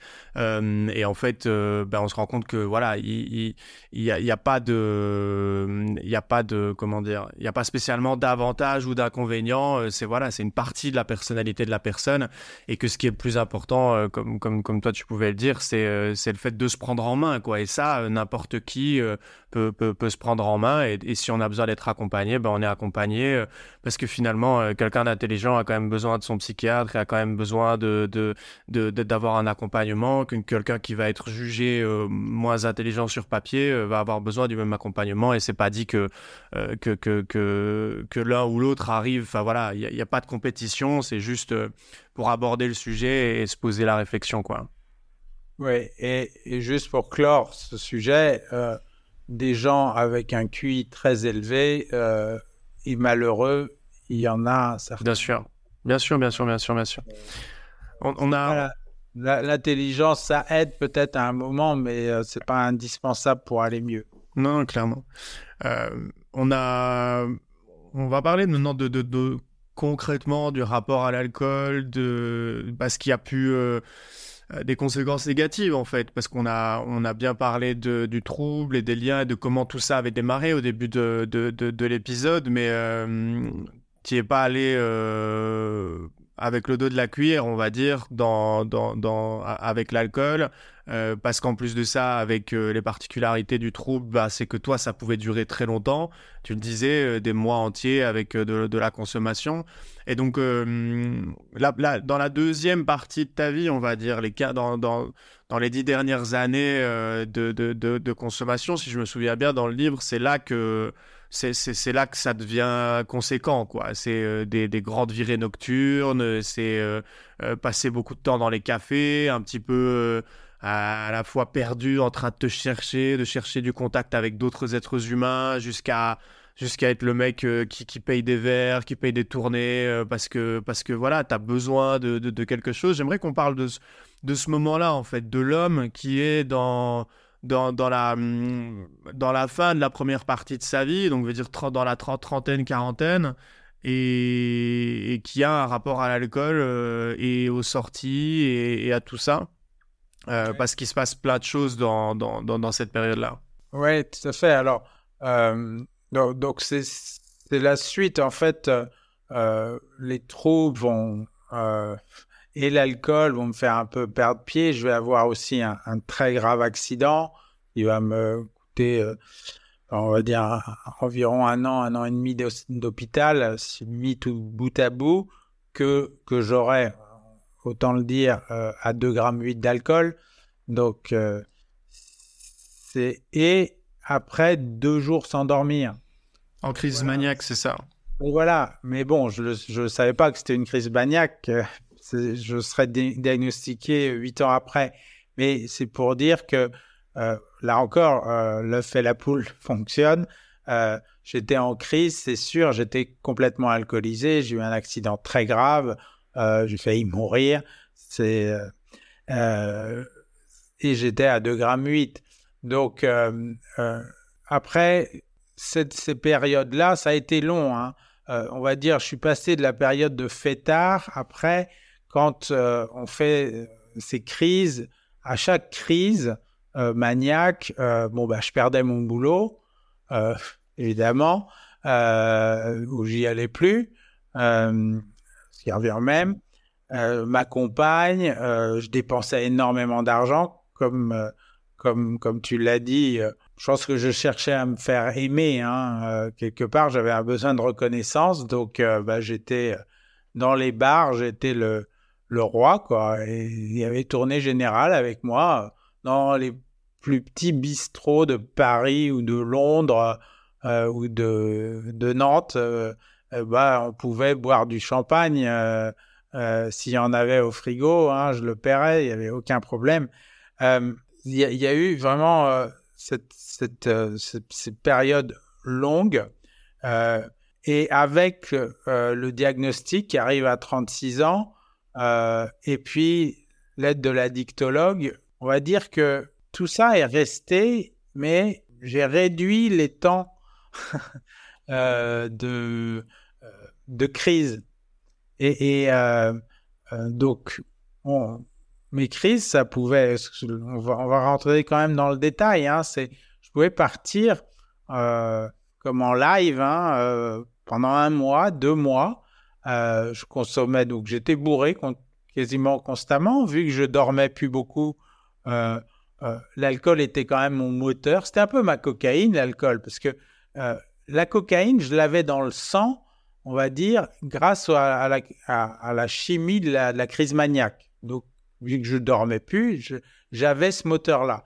Et, et l'alcool me, maintenait, je pense, dans un état second, parce que oui, j'étais ivre-mort parfois, mais euh, le, le, lendemain et pendant tous les jours à venir, euh, je, consommais juste assez pour maintenir un état assez lucide pour être accepté dans les bars, quand même pas être, mais euh, pas assez lucide pour me rendre compte que je faisais n'importe quoi. Et c'est, c'est assez incroyable comme le cerveau arrive à, doser quasiment sa consommation euh, pour rester euh, dans l'état où il veut, où, où en fait il est, je vivais une autre, une autre vie euh, complet, euh, jusqu'à ce qu'on on en reparlera peut-être mon, psychiatre m'a jamais dit que j'étais mythomane, mais enfin, la nuit bourrée, moi, je racontais des cracks aux gens. Je me faisais passer pour, avec les cicatrices de mon accident, euh, pour un ancien militaire, euh, euh, mais un pilote d'hélicoptère. Hein, j'ai fait. ah, mais j'en ai eu des. J'ai été le batteur des Red Hot Chili Peppers. Hein et avec une force de conviction. Et là, j'ai des témoignages, hein, encore les gens qui me disent, mais, mais oui, parce que euh, tu étais dans ton rôle, t'étais, euh, l'alcool te désinhibait complètement et euh, tu avais tellement besoin d'avoir la lumière sur toi que tu étais convaincant. Et euh, évidemment, tout le monde ne tombait pas dans le panneau, mais j'ai pu raconter et, me, me, faire passer pour un autre tout en sachant le soir, en rentrant, ou alors le soir, six soirs plus tard, en rentrant chez moi, je n'étais pas cette personne-là. Donc c'est là où mon psychiatre me disait non, c'est pas de la, une vraie mythomanie. Elle aurait pu le devenir. Et à deux heures du matin, certaines nuits, je pense que j'étais dans un trouble dissociatif. Euh, j'étais tellement convaincant que je devais être moi-même comme un bon acteur, persuadé d'être cette personne-là. Euh, et, donc ça, ça a été euh, vraiment le, les, phases les plus longues, les pires, pour reparler de mon rapport avec l'alcool. Donc je ne buvais pas quand j'étais dépressif, euh, je buvais anormalement trop quand j'étais stable, puisque j'étais quand même un, type qui aimait bien euh, faire la fête, donc je me bourrais la gueule, mais ça ne débordait pas en stable. Et en crise maniaque, c'était du non-stop de moi, jusqu'à vraiment avoir euh, des particularités de comportement d'alcoolique. C'est-à-dire que euh, à un moment, bon, avec toutes mes histoires, je suis rentré vivre chez mes parents à 36 ans. Hein. J'avais bah oui, parce que financièrement, comment tu faisais pour gérer tout ça euh, Si tu avais cette générosité d'une certaine manière de payer des verres, de sortir tout le temps, parce que ça coûte cher. En plus, tu étais, sur Paris à ce moment-là, non? Oui, sur, ça a commencé à Londres, puis sur Paris. Ouais, enfin, à Londres et Paris ne sont pas les endroits les plus bons marchés pour boire des verres. Hein. Alors, ça, je, réussissais à dépenser de l'argent que j'avais pas. je faisais des notes alors j'avais aussi cette façon d'être très copain avec les patrons. Alors les patrons, ils aiment bien les types comme moi aussi parce que...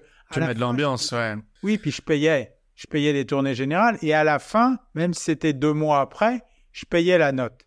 J'ai quasiment toujours payé. Donc euh, là, euh, euh, ben, en fait, j'ai été endetté toute ma vie, endetté envers, envers mon père qui a, qui, a, qui, a, été là quand vraiment j'étais en danger par rapport à des, patrons, on va dire, euh, limite mafieux. Euh, j'en sais rien hein, qui ils étaient, mais bon, vu qu'ils mettaient des menaces telles que euh, parfois j'allais dire à mon père, bah, voilà, il va falloir payer une note là-bas parce que autrement, vais peut-être pas survivre, quoi. À ça, je, fréquentais aussi des milieux euh, de la nuit, mais aussi parce que j'avais aucune notion des dangers hein, en, crise.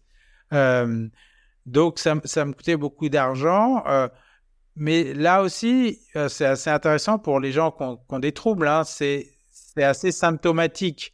les achats compulsifs, les dépenses anormalement élevées par rapport à son niveau de vie. Et je vais, pour avoir rencontré euh, beaucoup de, cas, chacun va le faire à son niveau. Euh, moi, au départ, j'étais un publicitaire avec un, salaire assez euh, conséquent à Londres. Donc, et puis, j'arrive à bien m'exprimer, tout ça. Donc, on peut me faire confiance. Tu vois ce que je veux dire? Donc, j'avais des dettes, une crise maniaque, ça me coûtait 15 à 20 000 euros que j'avais pas. Hein. Alors, euh, bon, euh, entre les, banquiers que j'ai pu euh, empapaouter, faire croire qu'il allait avoir des rentrées d'argent, un truc comme ça, les utilisations de crédit, crédit à la conso. Et donc, je, vois, voilà, à quel point moi, je pouvais m'endetter. Juste pour parler à, d'autres, hein, moi, des gens que j'ai accompagnés ou qui sont devenus euh, mes pères euh, en clinique, de tout ça, on en a parlé. Bah, il y, a, celui qui a vraiment qui est d'un milieu simple. Euh, et ben, pour sa consommation d'alcool ou ses achats compulsifs, il va faire un crédit à la consommation de 2-3 000 balles. Et c'est un drame pour lui. parce que ça...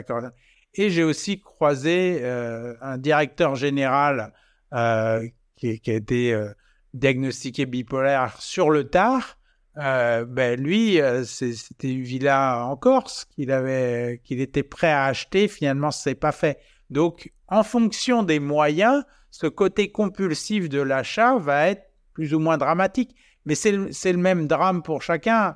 Euh, chacun à son niveau. C'est pas le même niveau pour, pour la banque de drame, mais, mais, mais pour la personne, c'est aussi grave pour certains d'avoir 3000 euros de dette que 300 000 pour un autre. Euh, donc voilà, ça aussi, l'alcool m'a emmené dans ces histoires-là, et des histoires avec une honte et une culpabilité derrière euh, assez, euh, assez incroyable.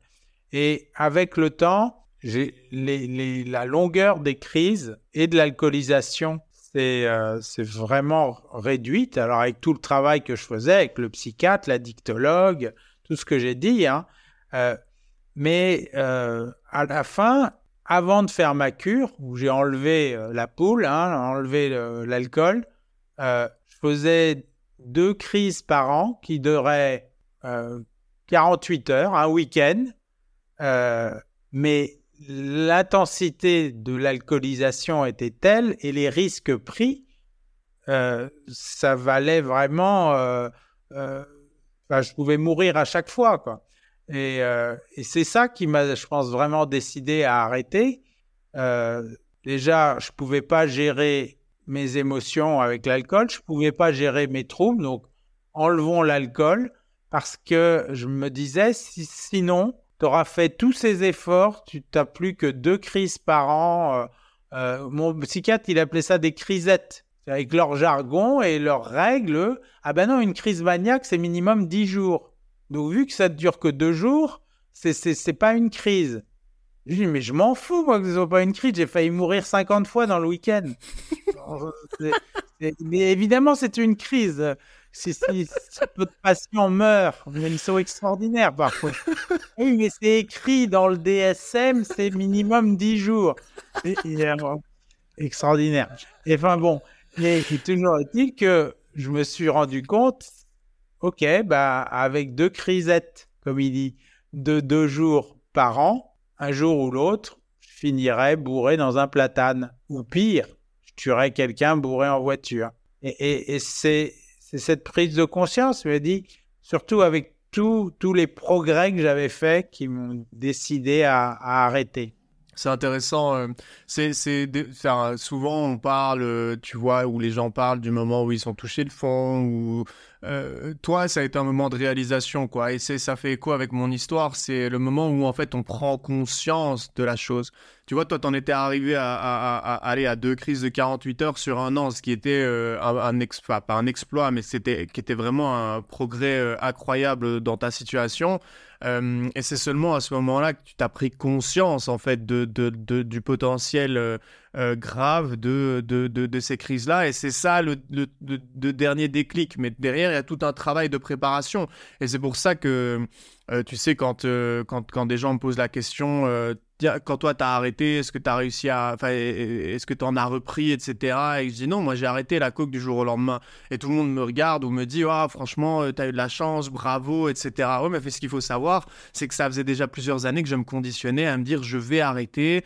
Euh, j'ai pas, pas concrètement essayé d'arrêter, mais j'y pensais. Et j'étais en train de construire dans ma tête un nouvel idéal de vie, qui était celui d'arrêter la consommation, de changer de vie, etc. Mais comme j'étais toujours collé par l'addiction, par plein de choses, la dépendance affective, le besoin d'amour dont tu as parlé tout à l'heure, le besoin d'être avec des gens, la peur de l'inconnu, enfin tout un tas de raisons, le fait d'être isolé, etc. J'étais toujours dans ma condition d'addict, avec la cocaïne dans ma tête et dans mon esprit en permanence.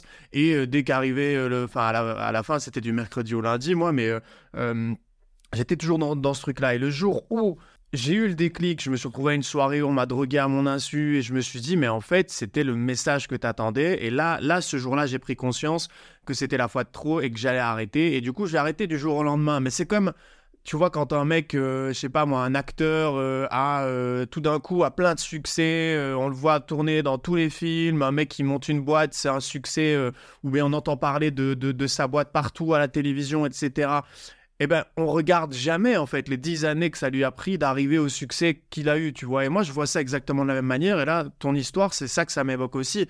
C'est-à-dire, toi, t'es même arrivé quasiment à, deux doigts, finalement, du rétablissement. Et c'est seulement à ce moment-là que tu t'es dit, OK, maintenant, j'ai vraiment compris l'implication que ça avait sur moi. Et, donc, le switch, il se fait, quoi. Alors que tu es déjà bien avancé dans le rétablissement. Donc, je trouve ça super, euh, super intéressant. Et c'est... Enfin, moi, ça me paraît très important plusieurs euh, mots que tu as dit. Euh, voilà, tout le travail, il se fait pendant toutes ces années, avant, pendant qu'on consomme. Euh, on, se, on, se, pose la question, et je pense que c'est très important, c'est d'aller en parler à quelqu'un. Et moi, j'encourage les gens à aller dans, les centres d'addictologie. et je, je, me souviens très bien, j'ai raconté cette anecdote avec mon psychiatre où j'osais pas lui demander, il m'envoie et j'arrive dans un XAPA. Euh, euh, bon, aujourd'hui en France, euh, c'est ces centres d'addictologie de prévention ouvrent leurs portes, même s'ils sont débordés. débordés, mmh. mais dès la première fois avec mon addictologue, j'ai réalisé que je venais pas là pour arrêter, je venais là pour parler de ma consommation d'alcool. Et euh, je pense que c'est hyper important de dire aux gens, quand vous, faites une démarche, vous prenez pas la décision, faites juste la démarche d'aller discuter de votre problème. Et vous verrez bien où ça vous emmène. Peut-être que vous arrêterez dans, un an, dans deux ans, mais et c'est ce que tu disais, toi, tu as, commencé dans ta tête à, à éventuellement, euh, ça cause quand même beaucoup de problèmes dans ma vie. Il va falloir, et mais tout le chemin, il se fait là et on peut le faire avec des gens qui nous aident. Mais euh, convaincre les gens que aller se faire aider, c'est pas prendre la décision d'arrêter, c'est juste aller se faire aider et en parler. Ne pas ne le garder pour soi parce que c'est des phénomènes, des comportements qui créent tellement de honte et de culpabilité que c'est très dur d'en parler. Ben, allez en parler à des gens qui sont des, spécialistes et qui sont habitués et qui n'ont aucun jugement sur vous. Hmm. Bah, super message, évidemment. Le, fait d'en parler à un professionnel. Euh, euh, et ça peut même être des fois le premier palier si on n'est pas... Parce qu'il y, a plein de gens hein, qui ont du mal à aller voir un professionnel parce qu'il y a tout un imaginaire qui est construit autour... Euh, il y a beaucoup de stigmatisation autour de, la, de, de, la, de la santé mentale, euh, ce qu'on appelle aussi la psychophobie. Et, et, voilà, les choses évoluent dans le bon sens et on a, quand même très bien avancé comparé même déjà à il y a 10 ans. la santé mentale, c'était pas le sujet que c'est aujourd'hui.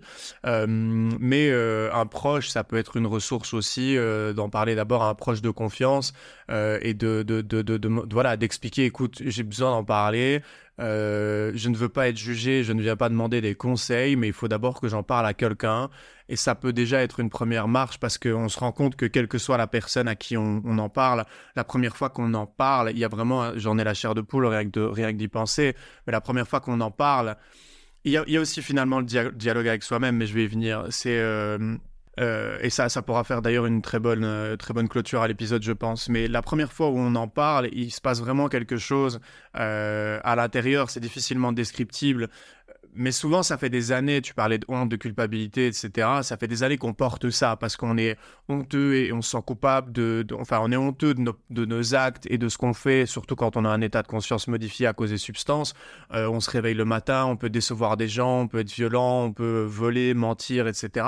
Tout ça, quand on revient à l'état normal et de conscience, on, on, on rationalise et on se dit, merde, j'ai fait de la merde. Et en fait, quand tu accumules ça au fil des années, bah, tu portes ce bagage-là. Donc ça, c'est ton truc qui est personnel, que personne ne voit, mais tu as l'impression que tout le monde est au courant. Donc tu te sens sale au final.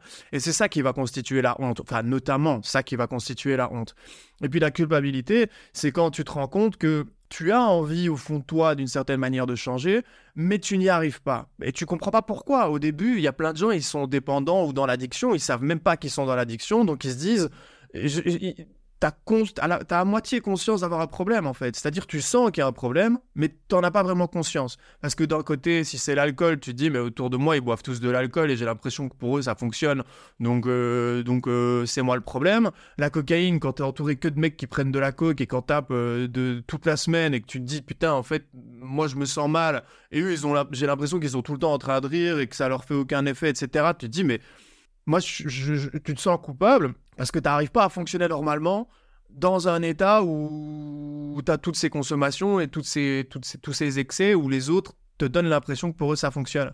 Donc la honte et la culpabilité, c'est déjà le gros bagage que tu as. Et en fait, ce qu'il faut pas oublier, c'est que derrière ça, il y a une vraie maladie, il y a des mécanismes psychologiques et, euh, euh, des mécanismes euh, voilà, à, l'intérieur de, la tête en termes de, psychiatrie qui sont contre toi. C'est comme le casino, tu, tu vas jamais gagner contre le casino sur le long terme. Tu peux jouer autant que tu veux, ça n'est jamais arrivé, le casino est toujours gagnant. Mais le truc, c'est qu'avec l'addiction, bah tu sais pas, euh, tu sais pas, tu, tu connais pas le chemin puisque tu sais des fois même pas que t'es que es dedans. Et donc le, à partir du moment où tu en parles, tu libères la soupape, tu, tu, tu ouvres la marmite à pression et tu allèges cette charge mentale liée à la, à la honte et à la culpabilité. Parce que tu ressens toi-même que tu es en train de faire un premier pas vers, euh, vers quelque chose d'autre, même si ça prend du temps, que tu ne te débarrasses pas de ces sensations euh, honteuses et, et, et coupables du jour au lendemain mais ça t'entrouvre la porte de, l'avancement et du rétablissement, et à ce moment-là, ça va te dégager de la clarté d'esprit et de la lucidité pour aller traiter ce fameux problème que tu comprends pas, etc. Et c'est là que, dans un premier temps, en parler même à des lignes d'écoute anonymes, même à des gens dans ton entourage, même à ton médecin généraliste ou à une personne de confiance, un ami, etc., va être super efficace. Et après, si on n'est pas allé vers une structure de soins d'un premier abord, c'est de se diriger vers une structure de soins et comme tu l'as dit, de ne pas se mettre la pression en mode ok, je sors de l'addiction ou merde, si je vais là-bas, ils vont me forcer à sortir de l'addiction. Non, ce n'est pas le rôle d'un médecin, d'un psychiatre ou d'un psychologue de vous faire sortir de l'addiction. C'est votre rôle et c'est de votre responsabilité d'avancer dans votre parcours et le jour où vous vous sentez prêt, de mentionner cette envie de sortir de l'addiction. Et à ce moment-là, les gens qui seront en face de vous pourront vous aider. Parfait. tu avais justement un truc à ce propos, je pense, dans ton livre, non dont tu m'as parlé. Euh... Ouais, c'est euh, c'est devenir acteur, hein, c'est clair. Euh, c'est aussi en rapport avec euh, tout, tout, ce que je vous ai dévoilé sur, sur mes nuits, sur mon petit trouble dissociatif. Hein, pilote d'hélicoptère de l'OTAN, extraordinaire, hein, tout ce qui lui est arrivé. Et je me suis rendu compte par ces excès, en fait, que j'avais un, véritable rapport avec avec un autre moi. Hein. Il y avait une personne en moi, personnage intérieur, mais euh, qui était fantasmé. Ce n'est pas un hasard hein, non plus. Je rentre pas dans la psychanalyse. S'il était pilote d'hélicoptère, il était étranger, il avait un accent. J'avais la chance de parler des langues, donc euh, c'était, euh, ça fonctionnait. mais quand j'en ai parlé à beaucoup de gens qui, ont des problèmes d'addiction, euh, ou, euh, des troubles, quel que soit le degré, à quel point on y croit, je pense que c'est important de parler à celui qui consomme en soi. Parce que on n'est pas le même une fois qu'on a consommé. Et on fait des choses, on les fait quand même. Euh, donc, elles sont un peu nous. c'est souvent ce qui provoque une part très ombrageuse. On on ne veut pas en entendre parler, mais c'est bien, à mon avis, de les regarder en face. Et pour aller mieux, il faut mieux les regarder en face. Donc moi, j'ai beaucoup, euh, en, thérapie, raconté tout ce que je faisais quand j'étais bourré. Euh, et, je me suis vraiment rendu compte un jour, euh, c'est à cette cure que je me suis rendu compte que pour arrêter de boire, ben en fait, il fallait que je me dissocie complètement de celui qui buvait en moi, de, de mon personnage intérieur, celui que je, je prenais, euh, euh, parce que lui, il buvait. Et lui, il ne, il n'existait que si j'étais bourré. Et donc, si je restais un peu lui, eh ben, ça marcherait jamais. Euh, et, je pense qu'on on a tous, alors ceux qui n'ont pas d'addiction, ils ont quand même un, un moi un peu fantasmé. On, la, la, la, la, version optimum de soi, celui qu'on voudrait être. Je pense que quand on a des, des troubles de l'addiction ou des troubles psychiques, euh, l'écart entre celui qu'on voudrait être et celui qu'on est est, est, est, très, est très important. Il fait les troubles. Oui, d'ailleurs, c'est chez particulièrement euh, trouble borderline et toi dans les phases maniaques aussi, c'est ce sentiment de surpuissance dont tu parlais, de, de, de, surestimer en fait ses capacités. Et ça va aussi avec la personnalité et l'image qu'on a de soi et qu'on pense que les autres vont avoir de nous, etc.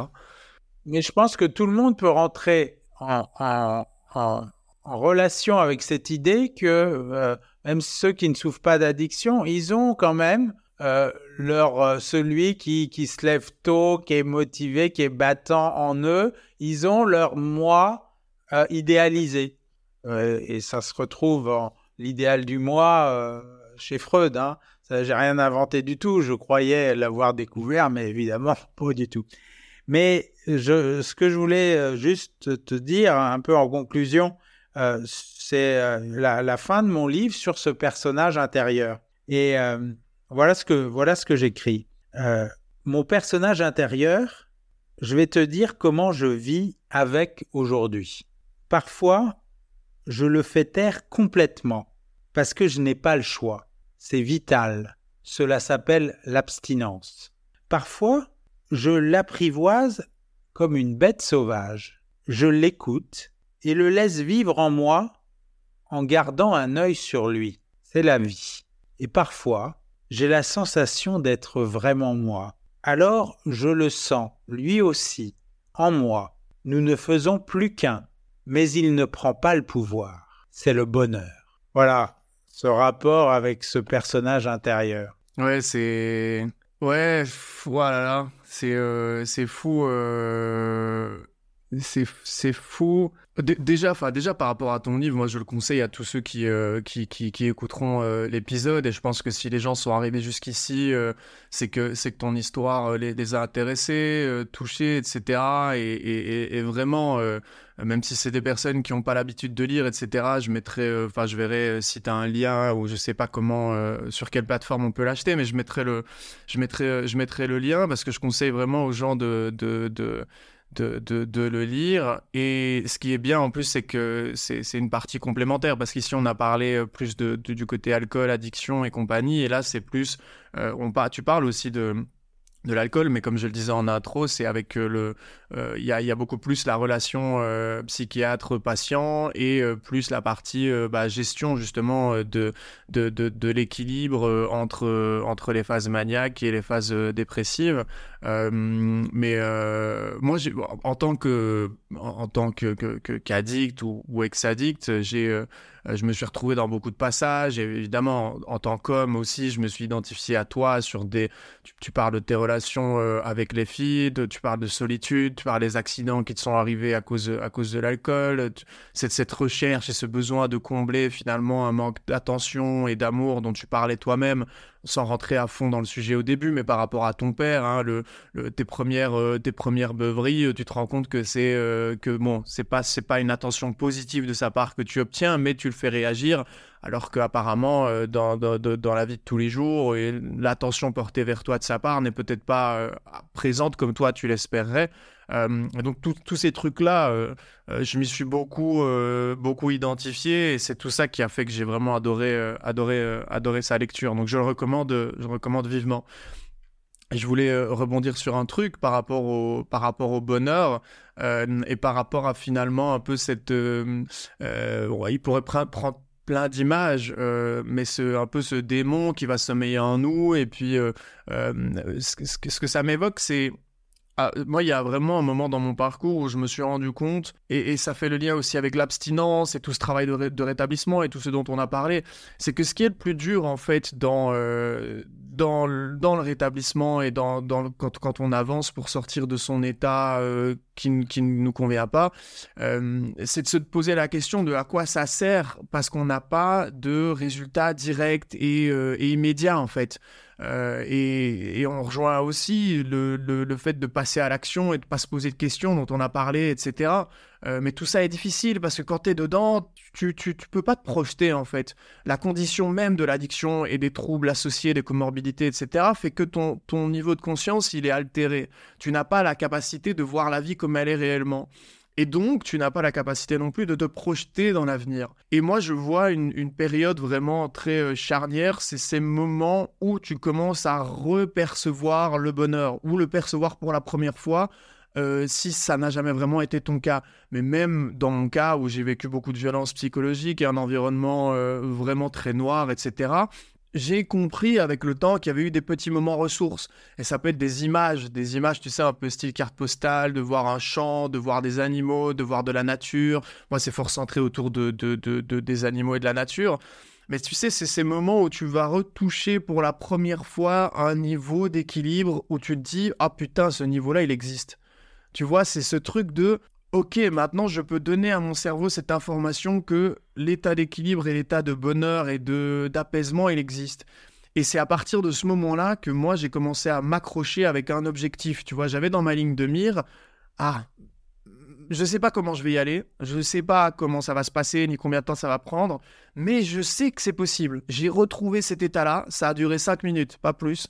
Mon objectif, c'est que ça dure 5 minutes 30 euh, la prochaine fois, et puis 6 minutes, et puis 10 minutes, et puis 11 minutes. Et ça fait lien aussi avec l'abstinence de, au début, il faut faire les choses parce que euh, parce que c'est vital, parce que il n'y a pas le choix, parce qu'il faut avancer.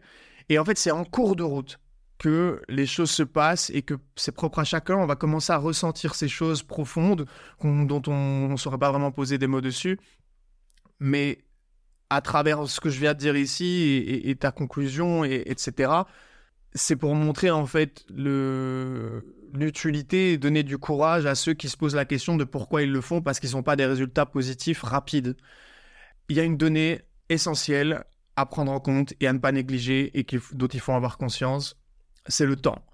l'action plus le temps amène des résultats, peu importe si tu fais des trucs qui fonctionnent, qui fonctionnent pas. Mais il y a une. Voilà, les, gens qui font des choses, qui sont dans l'action, à un moment donné, ça paye. Donc euh, voilà, il faut rien lâcher. Et ce que tu m'évoquais avec ton, ton message euh, et le mot bonheur à travers euh, cette gestion du moi un peu démon et un peu normal, etc., c'est ça que ça me rappelait. Et je voulais repartager à nouveau cette information de, ne rien lâcher, même si au début on voit pas les bénéfices arriver euh, tout de suite, parce que voilà, on est là, toi et moi, pour confirmer que les bénéfices arrivent et que c'est tout à fait normal de ne pas les voir tout de suite. Ok, pour finir, je juste, je reviendrai sur ce mot bonheur que j'ai utilisé dans le livre dont on vient de parler. Et euh, c'est tellement galvaudé, on ne sait plus de quoi on parle hein, quand on parle de, bonheur. Euh, je dirais, Aujourd'hui, pour moi, le bonheur, c'est ces moments, c'est des moments, hein, c'est pas, c'est de la légèreté. Euh, et euh, quand on, rentre dans une phase d'abstinence, euh, ça, on peut le retrouver pas tout de suite, il faudra du temps, mais en fait, quand on n'a plus le poids de la honte, on n'a plus le poids de la culpabilité, on n'a plus le poids de la gueule de bois, c'est un poids. Hein. On est lourd quand on les lendemains. Eh bien, euh, cette sensation de légèreté, euh, je pense que c'est c'est ça le bonheur pour des gens comme nous.